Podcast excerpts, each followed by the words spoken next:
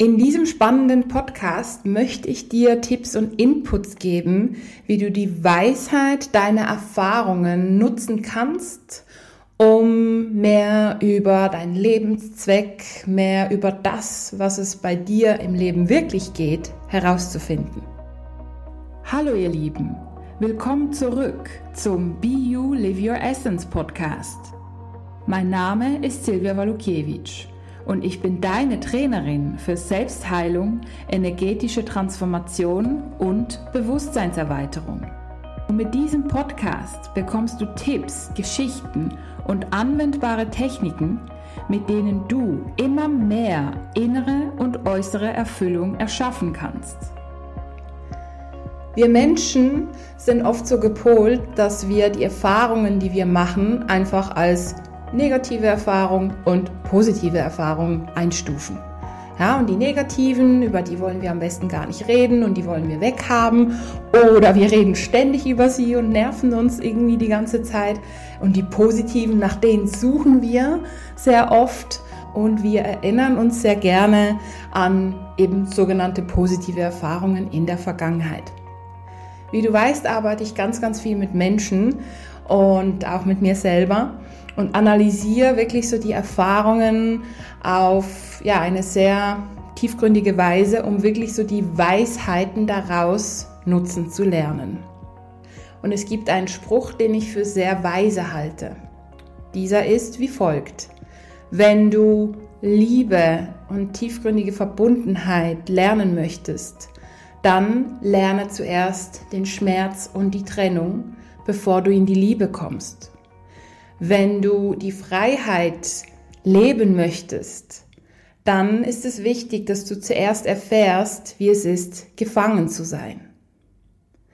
Ja, und in diesem Spruch mh, hm, erkennen wir so diese Pole, ja?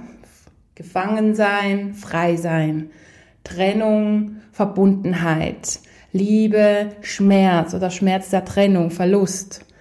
Und genau darum geht es. Wenn du dir so dein Leben betrachtest, mit welchen Herausforderungen wirst du immer wieder mal konfrontiert? Waren es Themen der Machtlosigkeit beispielsweise, wo du ja einfach da standest und erkannt hast, hey, ich kann nichts machen und das ist so schlimm? Oder waren es Themen des Verlustes, des Alleinseins, der Hoffnungslosigkeit, des Nicht-Weiterkommens? Ja, was waren es für Themen? Und vielleicht kannst du das heute mehr aus einer anderen Perspektive betrachten. Natürlich ist es wichtig, eben sich da vielleicht nochmal reinzufühlen und das mehr und mehr aus deinem Körper abfließen zu lassen. Das würde ich sowieso empfehlen. Jedoch ist es auch schön dann zu erkennen, aha, ich habe Machtlosigkeit erlebt, um einfach diese Erfahrung zu machen und bin reicher um diese Erfahrung und es geht im Endeffekt nun darum, mehr in meine Macht, in meine Kraft zu kommen. Das ist ja dann der Gegenpol. Und schlussendlich geht es darum, diese Pole auszugleichen, dass du im Frieden bist mit beiden Polen. Ja? Also mit beiden Polen, was meine ich damit? Dass wenn du vielleicht mal in deinem Leben eine Situation hast, in der du nichts tun kannst, ja, und das gibt es immer wieder. Beispielsweise ein Mensch, der sehr, sehr krank ist und der dir nahe steht und du pflegst ihn und bist für ihn da. Und ja, irgendwie hat er sich eh schon aufgegeben. Du redest an ihn ran und er nimmt nicht an und irgendwann mal geht er. Ja, das kann als Machtlosigkeit interpretiert werden. Oder du kannst es so sehen, okay, ich habe mein Bestes getan, aber jeder hat seinen freien Willen. Und schon diese Erkenntnis holt dich wieder in deine Macht zurück, in deine Kraft und auch in die Annahme, in die Hingabe beispielsweise. Oder du erkennst in deinem Leben, wolltest du eigentlich immer eine Beziehung und ja, zusammen sein, gemeinsam mit jemandem das Leben teilen und irgendwie hat es nicht wirklich geklappt. Also zumindest nicht irgendwie eine Beziehung, die dich wirklich glücklich macht. Ja, was ist denn deine Lernaufgabe dahinter? Ja, also wenn du ja keine Verbindung, keine Beziehung hast, dann geht es wahrscheinlich darum, auch die Trennung wahrzunehmen, zu heilen dann im Endeffekt und in dir selber dann diese Verbundenheit mit dir selber aufzubauen, die sich ja dann später auch im Außen spiegeln wird. Oder aber auch, ich habe beispielsweise eine Kundin und ihr größter Wunsch ist wirklich frei zu sein, einfach sich selber zu sein und frei von diesen ganzen gesellschaftlichen Normen. Jedoch hat sie in der Kindheit wirklich ziemlich krasse Einschränkungen erlebt und so ein Gefangensein. Also beispielsweise wollte sie nie ein Mädchen sein. Also sie fand das ganz schlimm, eine Frau zu sein. Und die Eltern, die spiegelten das natürlich wieder. Sie zwangen sie, einen Rock anzuziehen, sie durfte nicht mit den Jungs spielen. Und weil du ja ein Mädchen bist, darfst du das und das und das und das nicht. Und die Eltern waren generell sehr konservativ. Und jetzt ist sie erwachsen und möchte mehr diese Freiheit spüren, aber das Alte hängt noch. Und sie hat es wie noch nicht angenommen. Ja, also sie lehnt sich immer noch komplett ab, weil sie eine Frau ist und das spiegelt sich natürlich in der Beziehung wieder und in anderen Themen. Und ja, also es ist wirklich sehr anstrengend für sie, hm, weil es geht ja auch darum, den Pol, den man ablehnt, im Endeffekt anzunehmen. Weil das ist einfach eine Möglichkeit des Ausdrucks der Energie. Ja, die Energie oder die Seele oder das Universum, wie auch immer, drückt sich einfach mal aus in Einsamkeit und dann mal in Machtlosigkeit, dann mal in Freude, in Freiheit und so weiter. Und im Endeffekt ist Energie neutral. Ganz wichtig, die Energie ist eigentlich immer neutral und je nachdem, was wir daraus machen, verändert sie die Schwingung.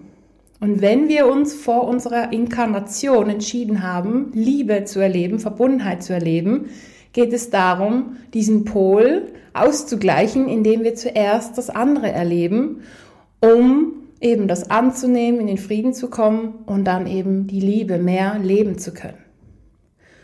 Und das Wichtige daran ist auch zu erkennen, hey, wenn wir wirklich so diese beispielsweise Einsamkeit angenommen und geheilt haben, diese Machtlosigkeit, dieses Gefangensein und so weiter oder sich gefangen fühlen. Wir sind ja nicht gefangen, wir fühlen uns gefangen. Das ist eine Illusion, gefangen zu sein, ja, ganz wichtig.